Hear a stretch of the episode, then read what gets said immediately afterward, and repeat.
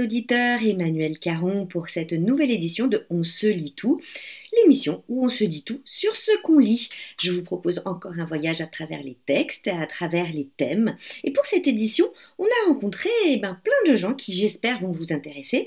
Et en premier lieu, Philippe Manévi pour son essai Ton pays sera mon pays chez Le Méac. Ensuite, on vous emmènera euh, euh, rencontrer Anne-Renée Caillé pour son très beau titre Voyance paru chez Héliotrope. On rejoindra ensuite Marie B dans son fief de la Petite Italie pour parler littérature jeunesse et recevoir plein de super conseils de lecture pour les tout petits, ou les plus grands peut-être. Et enfin, on a demandé à une pro de la liseuse bah, ses conseils lecture. Euh, voilà, il me reste vous dire encore une fois bienvenue euh, sur euh, On se lit tout et il est temps pour nous de rejoindre Philippe Manévi pour qu'il nous parle de son très bel essai Ton pays sera mon pays. Bonne écoute Bonjour Philippe Manévi, je suis vraiment très contente que vous nous accordiez cette interview. Je vous attrape vraiment euh, au, saut du, du, cours, là en ce moment, puisque vous êtes prof à Marie de France. De, de, théâtre et de lettres. Et euh, vous êtes aussi un, un écrivain, donc j'ai pu lire euh, vraiment le, le, le, texte assez, enfin vraiment fascinant, qui s'appelle Ton pays sera mon pays, euh, qui est publié chez Le Méac, qui est sorti la semaine dernière et que j'ai dévoré vraiment. Euh, évidemment, ça m'a touché énormément parce que vous parlez de l'exil, vous parlez de ce de cet arrachement du pays d'origine qui était la France et l'adaptation ici. Vous avez parlé aussi de votre compagne, alors M dans dans, euh, dans le livre, euh, qui elle-même a vécu euh, en sens inverse, puisqu'elle est québécoise et son adaptation en France. Et il y a vraiment quelque chose qui, qui ne peut que nous toucher, nous qui sommes un petit peu en exil euh, dans d'autres pays, exil complètement consenti hein, évidemment, euh, mais cet arrachement, vous en parlez vraiment merveilleusement, donc je suis très contente de pouvoir en parler avec vous. Et j'ai une question à vous poser, cher Philippe. Ce titre, ce si beau titre, Ton pays sera mon pays, d'où vient-il? Comment vous est-il venu? Oui, alors euh, c'est assez particulier dans la mesure où c'est un titre qui arrivait très très tard, c'est-à-dire euh, quasiment à l'étape euh, presque de la révision. J'avais pas du tout ce titre-là au début. Au début, ça s'appelait Des regrets point d'interrogation. Et l'éditeur m'a dit ah, un titre avec un point d'interrogation, puis l'allusion à Dubélé, tout ça. Enfin bon, C'est Dubélé, oui. ouais, ouais, ouais. Donc vous parlez dans, dans, dans le livre d'ailleurs, très bien, oui. Voilà, donc voilà, ça sera obscur et c'est pas un bon titre, puis en plus c'est un titre très négatif. Donc j'en ai eu peut-être une vingtaine d'autres euh, qui ont tous été rejetés les uns après les autres parce que je suis pas très bon en titre. Je me suis beaucoup forcé, hein, même pour les titres de chapitres. Ah bah là, vous êtes très bon en titre. Hein, mais après des efforts démesurés, beaucoup de transpiration. Et c'est arrivé en fait en, marchant bah, vers le collège, vers Marie de France, euh, où m'est revenu euh, un fragment. Alors, je pensais d'un texte qui a été lu à mon mariage, à notre mariage, et donc du livre de Ruth dans la Bible, dans laquelle il y, y, aurait cette phrase "Ton pays sera mon pays". Puis j'ai vérifié, c'est pas du tout dans le texte, donc ça donne une, une chanson, cato quelconque, de mon enfance. Et par contre, je trouvais que la formule était belle dans le sens où, bon, même si, alors des gens m'ont dit il y a une grosse répétition, mais oui, c'est voulu, c'est-à-dire qu'il y a deux fois le mot pays parce qu'il y a deux pays différents qui se rencontrent. Euh, et puis en fait, plusieurs pays, dans le sens où je pense que le livre parle du Québec et de la France, et puis aussi de la façon dont on s'enracine dans la lecture, par exemple. Exactement. Et, euh, c'est une belle histoire d'amour aussi hein, que vous que vous racontez. Mais on, y reviendra euh, peut-être. Alors, comment il est né ce projet en fait? Alors, au départ, j'avais pas du tout l'idée d'écrire un, des carnets sur l'exil. Alors, le mot exil me pose un peu problème parce qu'il y a une dimension un peu tragique qui est pas forcément. Tout à fait. Ça, c'est moi qui dis exil, évidemment, avec mon côté tragédienne. Non, non, pas du tout. Non, non, c'est qu'en fait, j'ai pas trouvé de meilleur terme. Même je le dis dans le texte à un moment, c'est-à-dire que voilà, quand on parle de l'expatriation, de l'immigration, de l'exil d'un Français à Montréal, euh, c'est certain que c'est pas, enfin, dans mon cas, en tout cas, ça n'est pas une immigration douloureuse du point de vue économique. Euh, j'ai un métier, enfin voilà, j'ai une vie. Ah oui, on est tout à fait d'accord. Voilà, qui est confortable. Donc le mot exil renvoie à des choses qui sont quand même très tragiques, qui peuvent être très douloureuses. En même temps, c'est vrai qu'un mot comme immigration, c'est très technique, donc ça rend pas compte de l'aspect quand même intime euh, et du fait que même si on a une vie confortable, on regrette euh, euh, sa famille, ses amis de là-bas, plein de choses de son pays. expatriation, ça me va pas tellement non plus parce que je trouve que ça rend compte d'un mode de vie qui est pas tellement le mien. Donc, Exactement. Ouais, ouais, voilà. Donc on navigue entre trois mots qui sont pas tout à fait justes. et donc ce que j'étais en train de dire, je crois, c'est qu'au départ, c'était pas un texte là-dessus. J'avais écrit, à mon, enfin, me semblait-il, voilà, de mon point de vue, un recueil de poèmes en prose alors qui du coup était très disparate, enfin qui parlait plein de choses euh, liées à ma vie, mais bon, voilà. et que bah, l'éditeur qui a mis ses yeux dessus, Yvon Rivard, m'a dit écoute, ton texte est vraiment intéressant, mais euh, c'est pas des poèmes en prose déjà, donc tu, n'es pas un poète. Bon, donc, premier ah, moi, je trouve qu'il y a une dimension poétique, mais bon, euh, je ne veux pas m'ostiner avec Yvon Rivard. Hein. Mais bon, je pense qu'il a, il a quand même raison. Donc, et surtout, il m'a dit bon, il, manque, un, il y a un fil directeur qui manque dans ton texte, et donc creuse cette question de l'exil. Ou de la nostalgie peut-être. Hein, voilà. Et creuse aussi. Alors c'est lui qui m'a beaucoup incité à parler de mes lectures. Euh, c'était un peu, c'était un peu là déjà, mais donc le texte de départ, donc ce petit recueil de poèmes en prose. Euh, est devenu un carnet euh, essai sur l'exil et en fait a doublé de volume entre le, début et la fin. Ça s'est complètement amplifié, euh, mais dans le travail avec Yvon Rivard, c'est-à-dire que c'est lui qui, voilà, en me relisant, en me disant suis cette voix, m'a vraiment fait atteindre cette forme-là. D'accord, ouais. Est-ce qu'on peut parler finalement d'une relation à un membre fantôme? Euh, comme que le pays devient, le pays qu'on a quitté devient un peu comme ce membre fantôme qu'on a envie de, de, de, de gratter, euh, alors qu'il est pas là, quoi. Il nous fait encore souffrir, il nous fait encore euh, du bien, mais il est plus là, quoi. Donc, est-ce que c'est une, une, formulation qui, qui, qui vous plaît? Ouais. Alors c'est très très juste, hein. vous avez le sens de la formule. oh, arrêtez. voilà. Non, non, dans le sens où euh, c'est vrai que, alors on, on Enfin, je pense que les gens qui ont jamais vécu l'émigration, l'immigration, euh, s'imaginent qu'on peut remplacer un pays par un autre ou voilà complètement s'intégrer euh, au point de vivre comme un natif dans le pays qu'on a choisi. Et ça peut pas être le cas en fait. C'est que les, les pays successifs existent tous à leur façon. Effectivement, je pense que pour beaucoup de Français qui vivent à Montréal, la France continue à exister comme un membre fantôme. On peut pas s'en défaire totalement. Il, existe. Alors, selon les moments, il peut être douloureux. On, voilà, on peut avoir envie de le, gratter ou de l'arracher, je sais pas. Oui, par exemple sur un plan politique, hein, parce qu'il y a une sorte d'impuissance politique ou de contempler le paysage politique du pays dont on est parti et où vraiment euh, on, ne peut que contempler en fait. et... Surtout en ce moment-là. Bon, on va pas développer cet aspect-là, mais c'est vrai qu'il y a une sorte de sidération face à ce qui se passe là-bas en se disant mais comment c'est possible.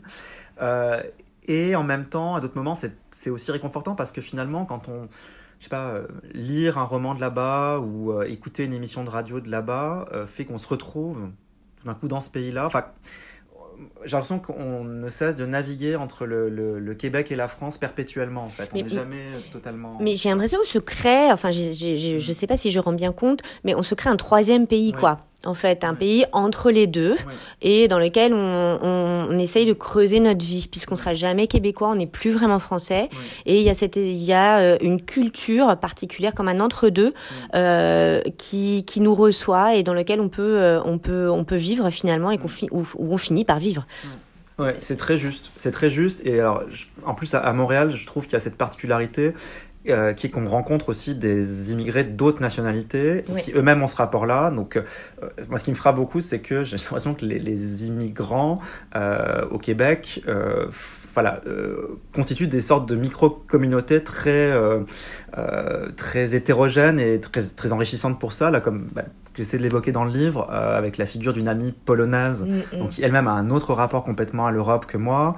voilà, et puis par la littérature aussi, c'est-à-dire que toutes les, les, les, littératures migrantes qui ont été si importantes au, Québec, ils sont encore d'ailleurs, sont aussi une autre façon de, bah, de, de de, de, de, comprendre que ce déséquilibre perpétuel qu'on vit est partagé euh, par beaucoup de gens. En fait. Bah, moi, j'ai l'habitude de dire que le, de, ma façon d'écrire, ça a été d'abord, en arrivant au Québec, pour me réapproprier euh, bah, ou, ou, construire ce troisième pays dont on parlait tout à l'heure, c'est-à-dire me réapproprier des souvenirs, me réapproprier ma, ma nostalgie. Mm. Donc j'imagine que pour beaucoup de migrants, on va dire ça comme mm. ça, ou de gens qui vivent une sorte d'exil, mm.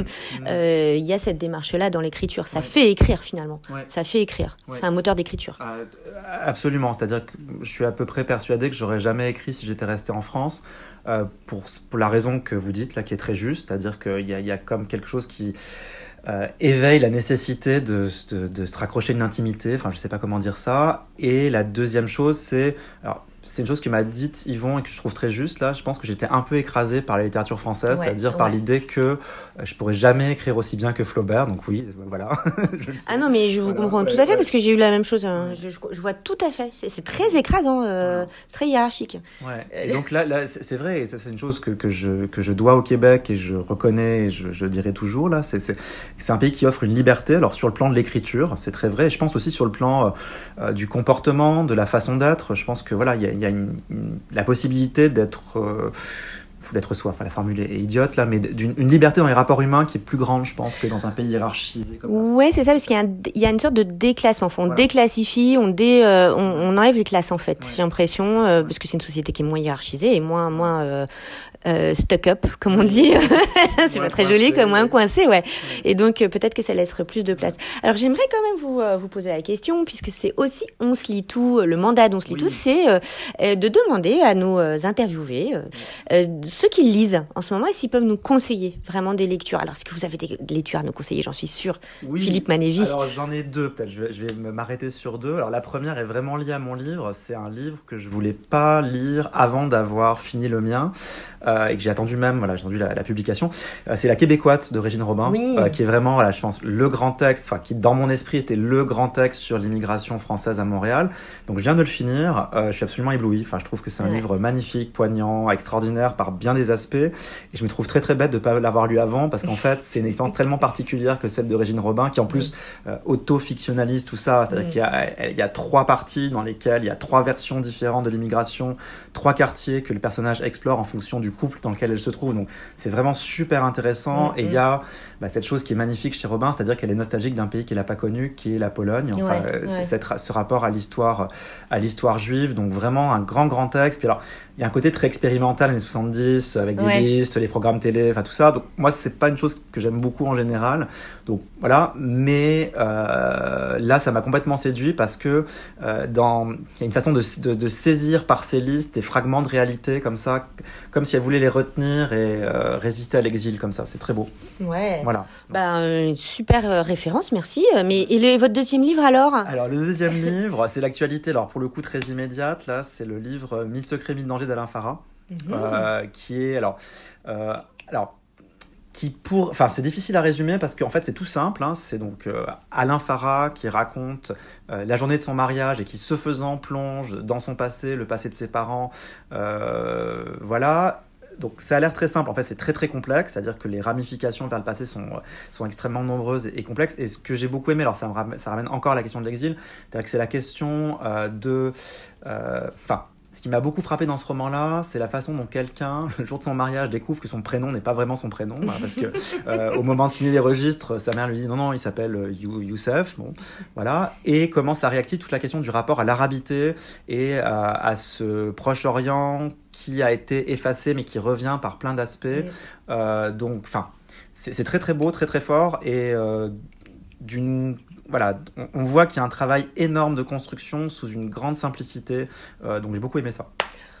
Euh, donc Alain Farah, euh, répétez-nous le titre. Alain Farah, 1000 secrets, 1000 dangers. dangers, et c'est au Cartanier, hein, c'est ça, ouais, ça a fait un énorme succès. Hein, c'est un... Oui. Tu peux en dire un troisième ou pas Mais bien sûr, euh, Philippe Lévy, vous êtes là pour les... Oui, allez-y. Je, m'en voudrais de pas en dire un troisième. Alors, on va penser que je suis obsédé par les questions de, de migration, et peut-être. Bah, non, mais vous avez le droit. Voilà. Euh, c'est le roman de Hook Chung, euh, La jeune fille de la paix, là, chez VLB. Alors, roman magnifique, en fait, qui se présente comme un ensemble de fragments, de récits, certains très assez, enfin, autobiographique, en tout cas intime, euh, certains de l'ordre de la légende, du conte. Il y a plein plein de personnages, donc c'est un roman mosaïque en fait, mais qui est structuré autour de la question des rapports entre le, le, Japon, la Corée et le Canada, puisque un des personnages, fil conducteur, est né au Japon de parents coréens, et parti ensuite au Canada, et c'est lui qui organise ces, ces histoires. Et c'est aussi un, un, livre sur euh, voilà comment, eh ben, comment exister en déséquilibre avec de multiples identités, comment rapailler ces identités euh, par l'écriture et par l'imagination. C'est très très beau aussi. Mais merci, euh, franchement, vous m'avez vraiment donné envie de, de lire alors, les, les, trois textes. Hein. Vraiment, euh, merci beaucoup. Et euh, je redis qu'il faut absolument lire Ton pays sera mon pays. Merci Philippe Manévi. vous trouverez le livre chez Le Méac. Il a déjà un cœur chez Renaud Bray et il a tous nos petits cœurs depuis bien longtemps. Voilà, au revoir Philippe Manévi. Voilà, il me, reste à remercier Philippe Manévi pour son, son, accueil et sa générosité, son intelligence aussi, ça fait toujours plaisir. Et puis nous allons maintenant rejoindre euh, Anne-Renée Caillé pour son très beau livre Voyance. Elle a accepté de nous rencontrer le jour de son lancement dans le parc Outremont et vous allez voir, c'est très intéressant. Nous sommes au parc Saint-Viateur en cette très très belle journée euh, du jeudi 16 septembre. Alors j'avoue qu'on est vraiment dans un cadre, enchanteur et euh, j'ai même amené mon chien qui est sur mes genoux en ce moment. J'espère qu'il fera pas de bêtises. Et je suis euh, dans ce lieu enchanteur justement pour rencontrer Anne-Renée Caillé qui vient de sortir Voyance, que j'ai adoré, euh, qui vient de sortir chez Heliotrope. En fait, qui vient tellement de sortir qu'en fait, c'est le jour de son lancement, carrément. On est là pour ça. Euh, je suis en ce moment attablée avec elle, à la table qui va servir à soutenir tous ses livres. Et, euh, je suis vraiment très contente d'être ici. Alors, euh, un petit mot pour, pour, pour vous dire bonjour. Oui, bonjour tout le monde. Euh, ben, euh, je suis très contente d'être là, Emmanuel. Merci pour l'invitation. Euh, ça nous fait vraiment très plaisir. On se lit tout. Alors, on va parler un petit peu de ce, de ce très beau livre Voyance, qui a un titre très très alléchant. Moi, je suis vraiment rentrée dedans aussi par le par le titre parce que je trouvais le vraiment le comment dire le le, le chemin vers le, le, livre super intéressant. Et votre démarche est très très particulière. Est-ce que vous voulez nous en parler un petit peu? Oui, bien sûr.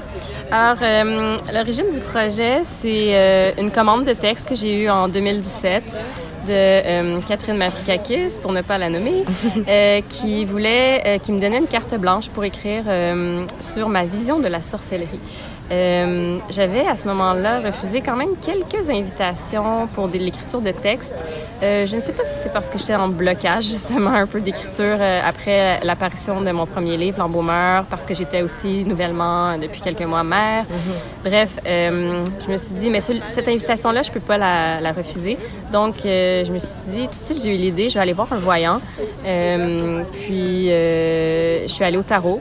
Puis, je me suis dit, je vais en faire le récit. Ce sera mm -hmm. ça mon texte. Ce sera ma, mon apport euh, à la revue littéraire. Euh, euh, donc, sur la vision, ma vision de la sorcellerie qui, finalement, n'était pas dans le méta, mais plutôt dans le, le... Ouais, le vécu quoi. Et, et, on sent en fait à travers cette expérience parce que l'idée c'est vraiment de vous, vous pérégriner si on peut dire ça de voyant en voyant à travers le livre et qui vont vous dire des, des tas de choses absolument intéressantes que vous consignez et on vous découvre. Donc c'était aussi une démarche de vous découvrir vous-même vous, vous-même. Enfin c'est une écriture c'est une écriture de de de d'autofiction enfin pas d'autofiction mais de, de confession finalement à travers le tarot. C'est super intéressant. Ouais j'aime beaucoup le j'aime le terme euh, confession parce que c'est vrai qu'a priori euh, vraiment, l'idée de départ, en fait, c'est si je suis pas capable d'aller vers le récit de soi parce que, parce que comment dire, euh, je pense que j'avais des, des, présupposés un peu négatifs en me disant le récit de soi, c'est comme un matériau pour moi qui est pas durable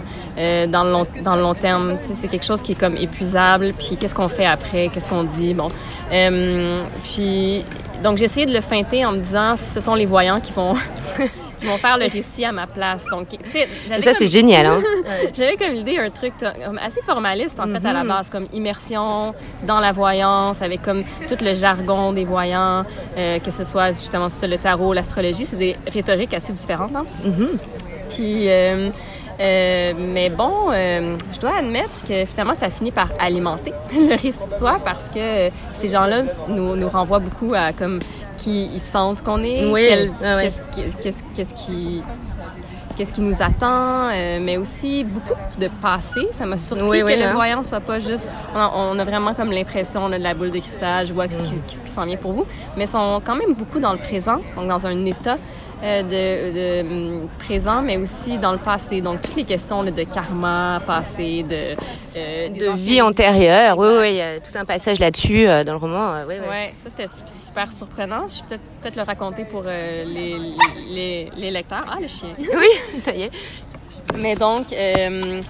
Euh, la dernière voyante que j'ai vue, euh, que je ne connaissais pas, qui était anglophone, qui était euh, à Kingston, il y avait d'aucune façon elle pouvait savoir quoi que ce soit sur ma vie. Puis elle m'a dit, euh, tout de suite, elle a vu mes anciennes vies. Elle a dit donc vous avez été, quand vous avez été une, une femme, euh, vous avez été sage-femme. Quand vous avez été un homme, elle s'est arrêtée.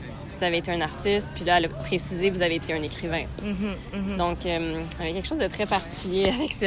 Donc, des fois, il y a eu des moments comme ça un peu... Euh... Oui, il y a eu des intuitions hein, assez incroyables, en fait. Ouais. Et c'est vrai que euh, dans, dans, dans, votre texte, on sent euh, l'étude. Il y a un côté presque archéologique ou, euh, ou anthropologique, en tout cas, autour du, du tarot. On sent tout le lexique. Vous avez fait vraiment une étude, on les voit bien. On voit, et vous êtes tellement précise, en plus, dans le, dans le rendu de tout ça. J'ai envie de vous demander, mais finalement, au bout du compte, qu'est-ce que vous avez appris de tout ce, de tout ce parcours à travers la, la voyance. Hmm, qu'est-ce que j'ai appris?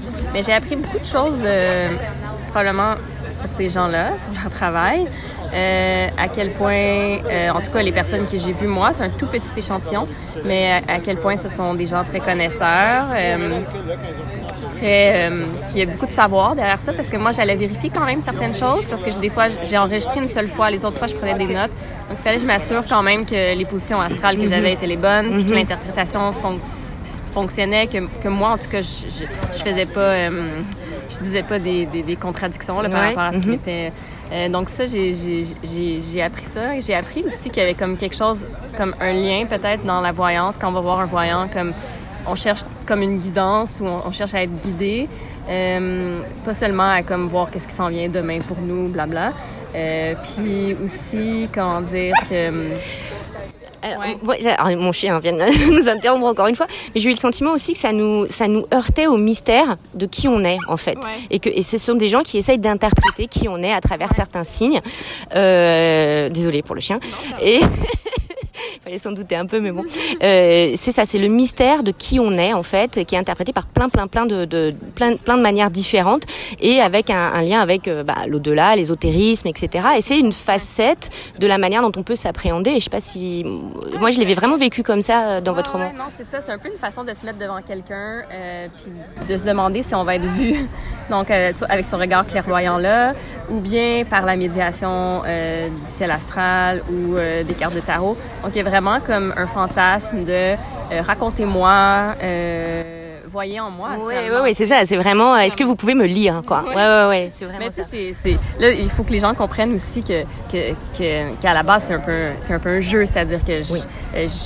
je, reste quand même avec mes doutes, puis un certain scepticisme euh, au courant du livre, puis c'est- pas, mais il y a pas de jugement, tu sais, juge pas. Ouais, alors ça j'ai beaucoup, euh, j'ai beaucoup aimé ça et j'ai beaucoup aimé euh, l'humour un peu euh, glacé et sophistiqué, comme on va dire, une espèce de distance avec votre matière qui est qui est très drôle. En fait, il y a plein de moments très drôles, à la fois dans le ton, même si c'est pas du tout du jugement. Hein, vous n'êtes pas du tout en train de, de juger ou de vous moquer, mais euh, par l'accumulation des, euh, des et puis par la, la- la- le collage finalement des différents points de vue sur vous-même, il y a des moments euh, très drôles dans le dans le, dans le livre. Ouais, non, mais je suis contente que ça soit, euh, je suis contente que ça soit vu, parce que c'est vrai que j'ai essayé d'avoir un, un petit peu, qu'il y ait un peu de dérision, un petit peu d'humour quand même, parce que justement pour montrer au, euh, au lecteur qu'il y, il y a une petite distance là, qui est créée euh, avec le sujet, Euh, mais aussi parce que ben, probablement, probablement aussi que ça, part- ça participe de mon style d'écriture aussi. Je pense que dans l'embaumeur aussi, il y avait déjà un peu euh, une, une sorte d'humour un peu noir.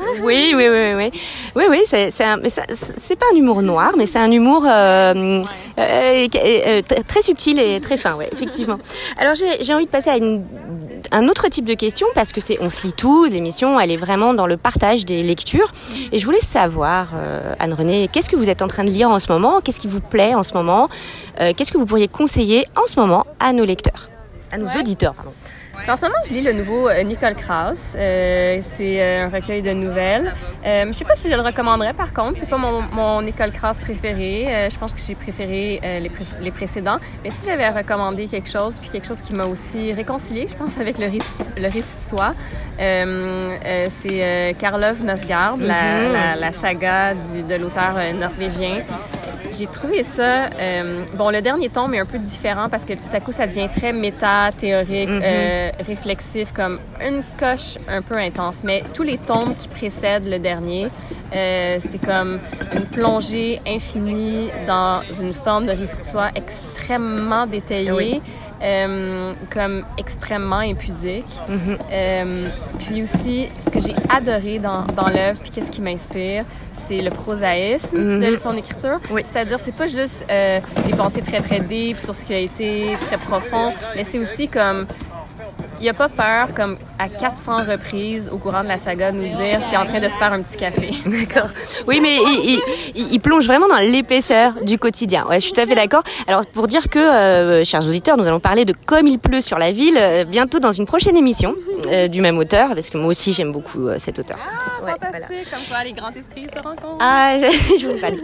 Alors, j'aurais une autre question. Ben, un peu plus généralement, bah, c'est quoi vos livres de chevet? Qu'est-ce qui a été un, un, livre moteur, un livre qui vous a changé, qui vous a métamorphosé, pourquoi pas? Ça peut arriver dans la vie d'un auteur. Alors les bruits qui sont qui, qui nous entourent, c'est l'arrivée de, il n'y a pas de problème, des boissons sur le stand pour pour eh bien substanter les les prochains les, les, personnes qui vont venir pour les signatures et les livres. Désolé pour le petit bruit, il y a le chien et les, le, le, le vacarme alentour. Alors, un livre de, euh, livre de chevet, dur à dire. Mais je pense que dans la même veine, parce que je pense que ça, ça, ça m'habite beaucoup, mais c'est aussi euh, un des exergues du, du, livre. Mais Déborah Lévy, je suis pas la seule à, je pense, à avoir un grand coup de cœur pour cette euh, autrice-là. Je trouve que euh, son d'abord le concept de living autobiography, tu sais l'autobiographie vivante, ça me parle beaucoup. Euh, c'est très, je pense que c'est assez différent de de Karlov Nosgard, mais ça aussi ça me réconcilie avec euh, une forme de, de récit de soi justement qui est qui laisse entrer, qui laisse pénétrer finalement l'extérieur. C'est-à-dire c'est pas claustrophobique, ouais. narcissisme mm -hmm. et tout. Je trouve que c'est comme c'est ça, mais ça dit c'est living, c'est mouvant, c'est mobile, euh, c'est euh, euh, comment comment l'extérieur aussi nous atteint. Euh, il y a vraiment comme donc ça, je trouve ça assez inspirant euh, en ce moment. Mais comme euh, je pense pas qu'il y a comme des, des, des œuvres qui m'ont vraiment comme bouleversé ou, ou, changé. Je veux dire, moi j'ai fait ma thèse sur Christophe Tarkos, c'est complètement autre chose. C'est un poète euh, très avant-gardiste. Avec une rhétorique poétique très, très différente. Ça a probablement plus euh, euh, inspiré, en fait, euh, probablement plus L'Embaumeur, mon premier livre, que, okay. que mm -hmm. le livre présent qui est tout à coup, littéralement, mon entrée dans la prose. D'accord. Ben, en tout cas, ce sont des très très belles euh, suggestions de lecture.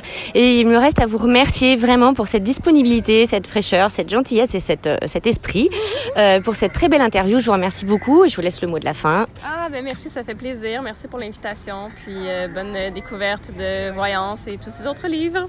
Voilà. Donc Voyance qui sort bah, aujourd'hui. On est sur le lieu du lancement et, et on vous souhaite une très bonne lecture de Voyance. Youpla.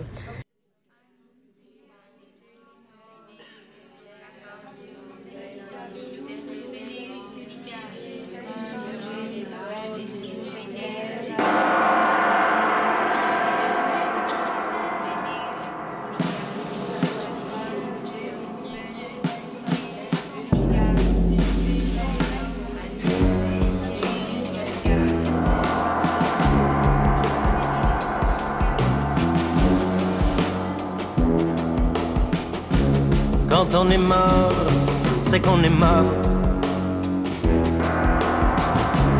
Quand on ne rit plus, c'est qu'on ne vit plus. Quand j'aurai coupé la ficelle,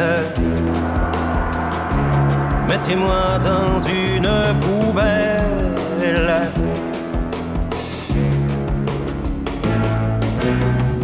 Laissez-moi pesanter un mois et de là, jetez-moi au chat.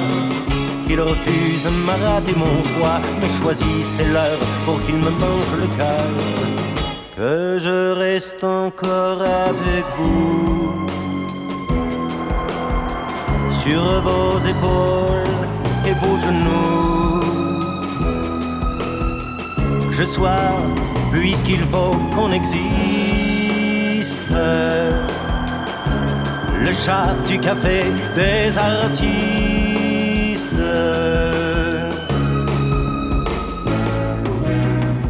Et si le pain vient à manquer, je serai là et n'hésitez pas. Brisez-moi les pattes et le cou, et puis mangez-moi à même le chat. Ce ne sera pas la première fois qu'on aura mangé un artiste.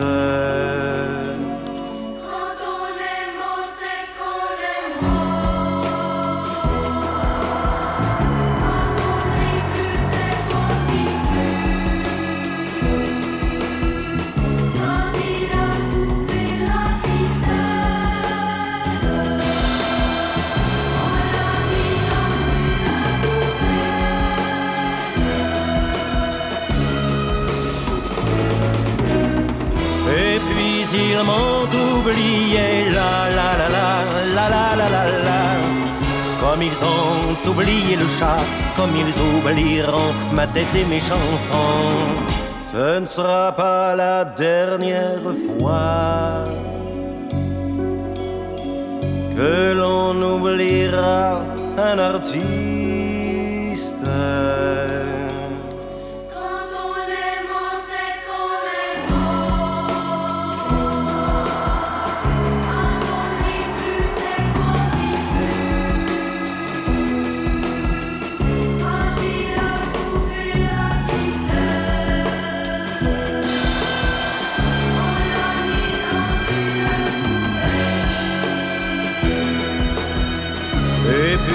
Ils m'ont oublié là.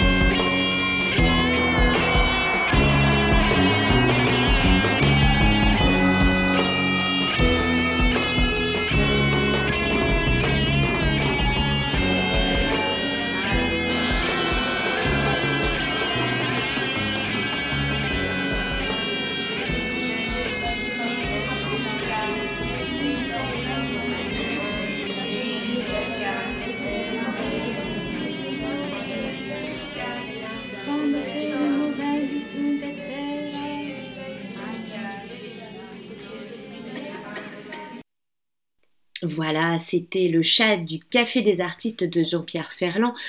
Une des plus belles chansons, je trouve, du répertoire québécois. Euh, nous, quittons maintenant Anne-Renée Caillé euh, et son livre Voyant, c'est le parc autrement, et nous allons rejoindre Marie Barguidjian dans son fief euh, de la petite Italie. Marie Barguidjian qui connaît par cœur la littérature jeunesse et qui nous en parle merveilleusement bien. Elle a beaucoup de choses à défendre. Cette littérature euh, riche, profuse, merveilleuse, euh, eh bien, Marie Barguidjian va nous faire un petit dé- démêlé de euh, ce qu'il faut savoir de la rentrée littéraire et ce qu'elle peut nous en conseiller. Je vous laisse écouter.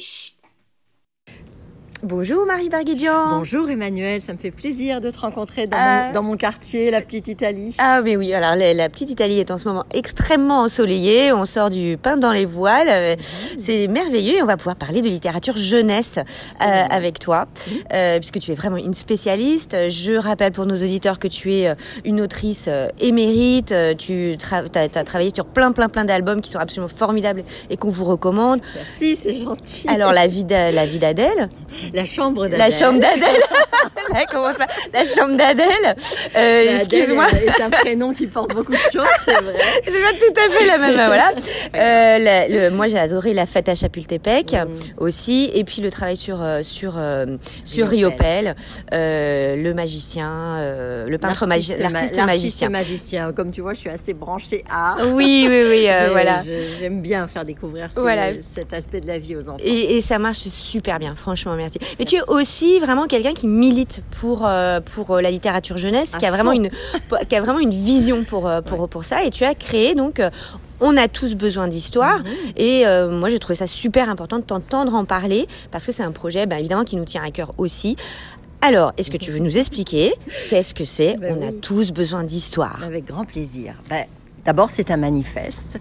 Euh, au début, j'ai écrit un texte tout gentil, puis finalement, le ton a, un peu changé en cours d'écriture, et j'ai rallié à ce texte euh, une quarantaine d'auteurs illustrateurs qui l'ont vraiment soutenu euh, pour une littérature jeunesse de création, de qualité, et surtout au regard des chiffres effroyables qu'on a, euh, notamment au Québec, quand même un des, des pays euh, développés euh, qui fonctionne très bien, qui a une richesse euh, économique, etc. Mais paradoxalement, on produit beaucoup de livres, de plus en plus. La littérature jeunesse explose ici, et pourtant, on n'arrive pas à faire une société où la culture de, de la lecture est importante. C'est comme si l'écrit n'était pas valorisé, en fait. Oui, non, exactement. Et puis on a des chiffres absolument alarmants sur l'illettrisme fonctionnel. Ah ben, on sait que quasiment un Québécois sur deux a vraiment des problèmes de compréhension à la lecture. Donc c'est quand même dramatique. Puis comment ça se fait? Donc Comment ça se fait? Voilà, c'est ça. Alors comment ça se fait? Ben, Je crois que on veut donner beaucoup, on veut consommer du livre, mais on n'est pas encore, on n'a peut-être pas encore assez compris combien la motivation, le désir de lire doit se, se former en fait. Il faut qu'on arrive à donner ce désir de lire. C'est vraiment Exactement. la clé des ouais, choses. bien sûr. Donc euh, il faut euh, bien sûr leur proposer beaucoup de choses, mais il faut, faut pas les lâcher. Je crois qu'on a tendance à, on a compris maintenant que c'est important. Donc les réformes ont fait en sorte que la littérature jeunesse soit au cœur euh, à l'école. Bon. Je pense que beaucoup d'enseignants embarquent là-dedans.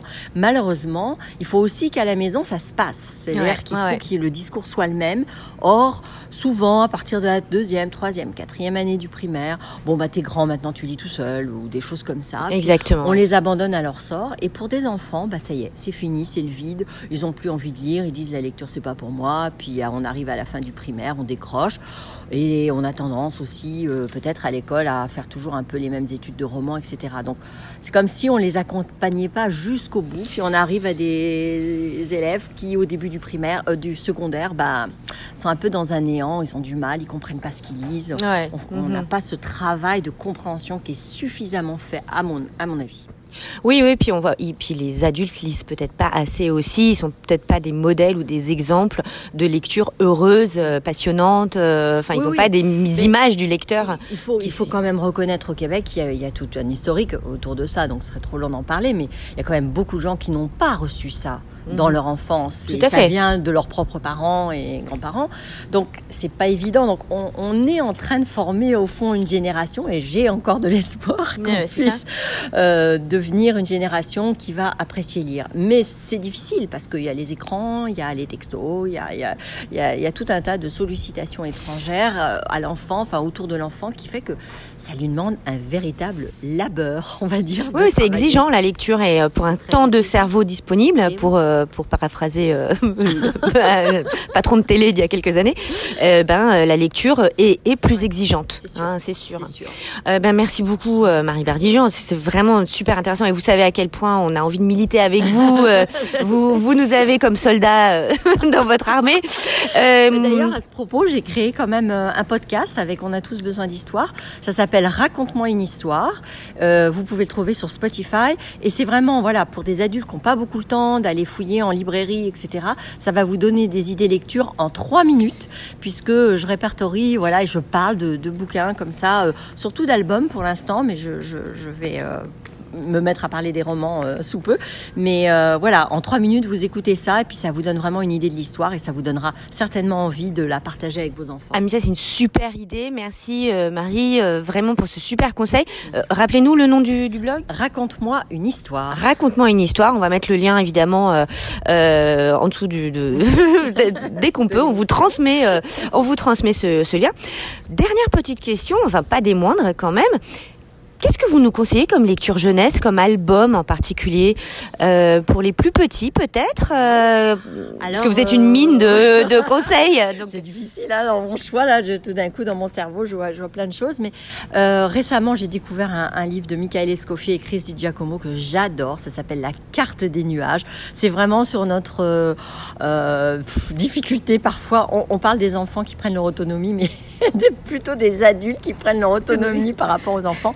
En tout cas, c'est l'histoire d'une maman orang-outan qui, enfin, qui a adopté un petit oisillon et, et voilà, et, et elle est très préoccupée par le moment où il va sans doute quitter le nid. Et elle est tellement préoccupée qu'elle va, elle ne va pas le voir quitter le nid. C'est très drôle. Aussi, euh, l'école de, à l'école de, de dessin de Petit Pois. Petit Pois, c'est un personnage. Ça fait le troisième album. Euh, euh, alors, La carte des nuages, c'était publié chez Kaléidoscope. Petit Pois, au Québec, c'est comme des géants, mais je pense que dans d'autres pays, il est peut-être avec d'autres éditeurs et c'est des rachats de droits. Mais en tout cas, c'est délicieux parce qu'on est avec des personnages insectes. Donc déjà, on est dans un monde de lilliputien. C'est vraiment très très drôle. Et euh, il y, a, y a beaucoup d'humour, il y a beaucoup d'élégance aussi dans le dessin. Et bah, c'est sûr, euh, voilà, valoriser les talents. Bah, Je trouve que c'est bien. Et puis euh, peut-être un livre qui m'a que je viens de découvrir, qui m'a un petit peu étonnée, s'appelle. je, je- je viens d'oublier Oui. le titre. le ça- robot ça fait- et le, le petit robot de bois et la princesse bûche. Waouh, très joli joli, vraiment. En fait, je trouve ça étonnant parce que c'est, on reprend les principes du conte traditionnel, mais dans un contexte beaucoup plus moderne. Mhm. Alors il y a un ton euh, vraiment très spécial et des illustrations absolument fabuleuses. Ah oui, mais c'est très très beau. hein. Euh, Vous voilà, feuilletez, tu enfin tu vois, feuillettes, tu feuillettes devant Voilà, moi là. Avec euh, bah, ce travail à la plume, sans doute. Euh, Je suis curieuse de- d'en savoir un petit peu plus sur euh, cet illustrateur. Mais il y a un côté un peu ancien et en même temps très moderne dans cette histoire. J'ai beaucoup aimé ça. J'ai eu un petit coup de cœur. Et puis il y a un petit dernier, ça s'appelle Voici Michel. C'est publié au 400 coups, un très bon éditeur euh, au Québec aussi. Et, et euh, c'est sur la rumeur. Comment parlent les rumeurs, partent les rumeurs. oui, oui, ça c'est important. je trouve que c'est il y a, il y a pas de narration. On est juste dans des- un montage graphique euh, Ouais. vraiment intéressant. Donc euh, voilà, les livres, les albums jeunesse, Ouais. c'est intéressant pour le texte, mais aussi pour tout l'apport artistique de l'illustration. Exactement. Et, merci. hein, J'étais sûre que vous alliez être une, que tu allais être une mine de, de, de conseils. hein. J'ai pas été déçue. hein, hein, mais J'ai pas été déçue. Donc là, vous vraiment, euh, chers, euh, chers auditeurs, vous avez vraiment de quoi, de quoi faire au niveau album. On va remercier euh, Marie Barguidian. Euh, c'était, c'est toujours un bonheur et on espère vous retrouver euh, dans d'autres émissions parce Avec que j'aimerais bien que vous veniez euh, nous parler. Tu que tu viennes. Je, je, Ouais, je- bon on voilà, peut on peut se tutoyer quand même. Au point on en est. Que tu viennes plus souvent dans notre émission. Avec grand plaisir, avec d'autres titres. Voilà. Merci. Bye.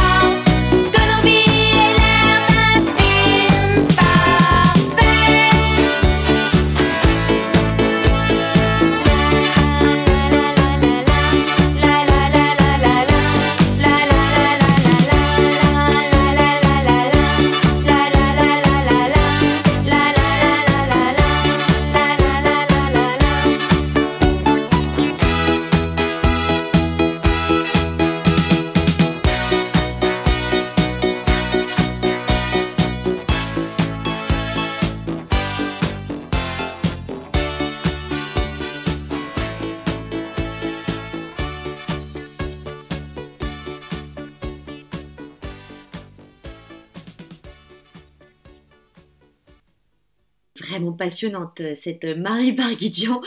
Euh, et on la remercie beaucoup pour tous les conseils euh, vraiment excellents qu'elle vient de nous donner sur la littérature jeunesse. On a écouté ensuite Lio, Amoureux solitaire, une chanson légèrement déprimante sur l'amour, mais en tout cas pour ce mois de novembre, tout à fait d'actualité, je pense. Et nous allons maintenant nous diriger euh, vers Séverine, une lectrice témoin qui est vraiment euh, très intéressante parce que euh, elle est habituée à lire sur la liseuse. Moi, j'avais vraiment beaucoup de questions à lui poser sur ce nouveau médium euh, qui n'est plus euh, le livre physique vraiment, mais euh, qui passe par les par une padlette en fait. Euh, et j'avais envie qu'elle nous en parle un petit peu de ses nouvelles habitudes de, euh, de lecture. Voilà, on vous laisse écouter. Bonjour Séverine. Bonjour Emmanuel. Alors merci d'être avec nous Séverine euh, pour être finalement notre lectrice de cette émission de On se lit tout euh, et être notre témoin finalement de euh, la lecture sur liseuse parce que ça m'intrigue énormément. Moi j'ai tendance à aller dans les librairies, à demander des conseils aux libraires etc. Et je vois que parce qu'on se connaît bien et je vois que tu lis plein plein de livres sur ta liseuse, que tu découvres plein de textes. J'avais vraiment envie que tu nous parles de ta pratique. Euh, alors j'ai ma première question ça va être bah, comment tu es passé finalement du livre papier euh, à la liseuse? Alors, euh, c'est une bonne question. En fait, c'était euh, au départ, c'était un cadeau. Un cadeau que je souhaitais pas forcément parce que j'étais une adepte du papier je prétendais que euh, voilà non mais moi jamais euh, je, pour moi un livre c'est du papier et puis euh, finalement j'ai j'ai- mis un petit peu cet a priori de côté et puis j'ai commencé à lire avec cette, cet outil Euh, et en fait, j'ai adoré ça. Euh, je trouve que c'est beaucoup plus confortable euh, qu'un qu'un livre traditionnel. Je, je ne perds plus mes pages. Je peux lire trois livres en même temps. Et argument de poids, justement, c'est que ça tient dans un micro sac à main. Ah bah oui, ça je vois Toujours- bien, ouais, j'ai ouais. toujours, euh, du coup, euh, j'ai toujours ce livre avec moi, parfois dans la pochette du manteau. euh, et comme je lis beaucoup, ça me permet cette liberté-là. Je pars en vacances, je peux. j'ai- ça, ça Ah oui, parce bien. que c'est problématique. Moi, j'ai des valises entières de livres et je pense que c'est quelque chose qui est quand même beaucoup plus pratique d'avoir une liseuse euh, quand on part en vacances, par exemple. Il y a cet aspect-là, il y a l'aspect, euh, je lis beaucoup le soir et pour euh, ne pas gêner euh, Ah, la personne qui dort à côté de vous. c'est un argument immense. Oui, oui, bien C'est d'ailleurs cette personne-là hein, qui, qui a choisi de, de trouver une solution à mes lectures tardives. Et du coup, je peux lire voilà, sans gêner personne, dans l'obscurité, sous la couette, directement. Et c'est pour les gens comme moi qui ne peuvent pas s'empêcher de lire, euh, même tard le soir, même si je me couche à 2 heures du matin, il faut que je lise un petit peu. Donc, euh, c'est euh, très, très pratique pour cette raison-là. Alors moi, je suis vraiment euh, convaincue. Merci euh, Séverine. Et j'ai envie de... Alors par contre, savoir comment tu fais pour découvrir des nouveaux titres. Alors, je vais en librairie. Tu, Ah oui, euh, d'accord. Tout à l'heure, tu évoquais aller en librairie, demander des conseils aux libraires. Je le fais de la même façon euh, parce que les livres, en fait, on peut tous se les procurer de façon numérique. En fait, on peut. Alors, moi, j'alterne un petit peu. Euh, soit c'est de l'achat euh, directement euh, via euh, la liseuse. Euh, moi, je suis sur euh, la plateforme Kobo, donc je peux acheter directement des titres. C'est relié à, à la plateforme de la Fnac. Soit euh, je vais euh, euh, sur les sites de la bibliothèque, par exemple, directement depuis chez moi. Ah mais génial Emprunter des ouvrages que je télécharge sur la liseuse. Et euh, n'importe quelle bibliothèque, tu veux dire euh, À toutes les bibliothèques, toutes les bibliothèques. Euh, bah, tu vois, ça c'est vraiment quelque chose qui est une, information super intéressante que moi je connaissais pas. Mais bon, moi je suis un peu nulle en liseuse aussi. Hein. Sur le site de la BNQ, il suffit d'avoir un compte comme j'utilise ce compte-là de façon traditionnelle parce que je vais quand même emprunter des livres physiques, Oui. mais j'ai aussi donc on a on a un compte automatiquement lié qui s'appelle banque numérique. Je crois que c'est quelque chose comme ça. J'ai oublié le nom exact et on peut emprunter et directement les télécharger sur notre liseuse. Hyper intéressant. Et alors moi j'ai envie de te demander maintenant, bah, qu'est-ce que tu lis en ce moment? Parce que Alors. c'est ça, un peu, on se lit tout quand même. C'est euh, des conseils de lecture Alors, aussi. je- Alors conseille-nous. Que- J'ai lu pas mal de choses un petit peu dans la, dans la lignée des MeToo. Ouais. Euh, J'avais lu sur les conseils d'une amie euh, La famille Grande, euh, l'ouvrage de Camille Kouchner qui était sorti l'année dernière. Ouais. Et euh, un ouvrage euh, dur. Euh, je reviendrai pas sur l'histoire, euh, tout le monde la connaît déjà, euh, avec toutes ces, ces personnalités connus euh, qui sont euh, qui, qui font partie de ce récit-là, Euh, mais c'est abordé avec beaucoup de pudeur et euh, on sent une libération en fait chez cette femme-là.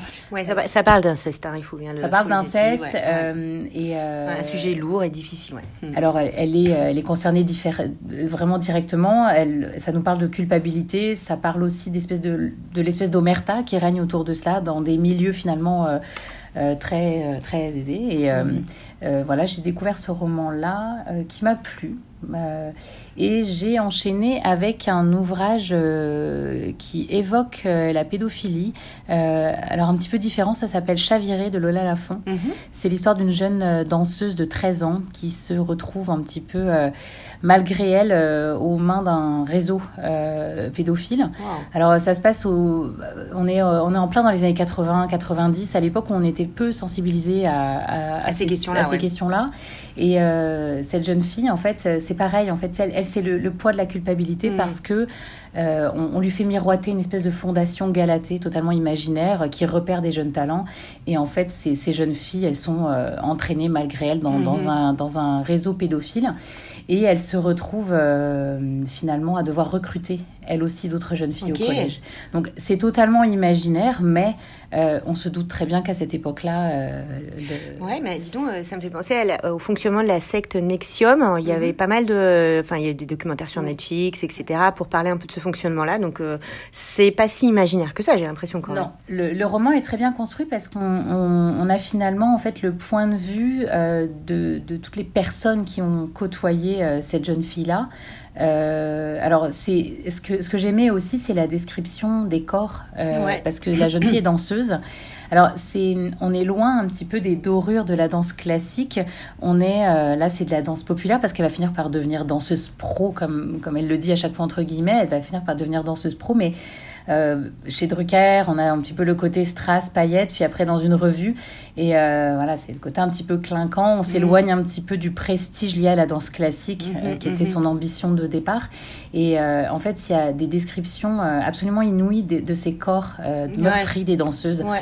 Le- c'est pas juste l'âme en fait qui est torturée parce que c'est difficile psychologiquement, elles ont beaucoup de pression, mais en même temps c'est leur corps. Mhm. Euh, et donc on va croiser comme ça, ça va être même le kinésithérapeute qui va s'occuper d'elle, ça va être le destin brisé là d'une jeune fille. Qui va se retrouver enrôlée malgré elle euh, à 12 ans Mhm. Oh dans là ces réseaux-là. Alors, on est, faut, faut pas voir cet ouvrage-là comme euh, totalement sordide. Il y a du sordide, mais euh, c'est euh, l'histoire aussi d'une jeune fille qui, ben, qui, qui comprend pas tellement Mm. Ce, ce qui lui tombe dessus. C'est, euh, moi, j'ai beaucoup, beaucoup aimé ce roman-là. Bah, écoute, tu nous donnes vraiment envie de le lire. Donc, le premier, c'était euh, de tes recommand- la première de tes recommandations, c'était La Familia Grande euh, de Camille Kouchner. Et la deuxième, donc, Chaviré de Lola Lafont. Il nous reste à te remercier. merci beaucoup pour tous ces conseils, cette mine de, d'informations, franchement. Et puis, eh bien, à très bientôt. Merci beaucoup, Emmanuel. Au revoir, Séverine. Voilà, on se lit tout, c'est déjà terminé, mais j'espère que vous avez fait le plein de bonnes idées de lecture avec Philippe Manévy, Anne- Anne-Renée Caillé, Marie Barguidjan pour la littérature jeunesse et Séverine pour euh, savoir s'il faut lire sur une liseuse et comment on lit sur une liseuse. En tout cas, je vous souhaite de très beaux livres euh, et euh, de très beaux rêves et à très bientôt. Au revoir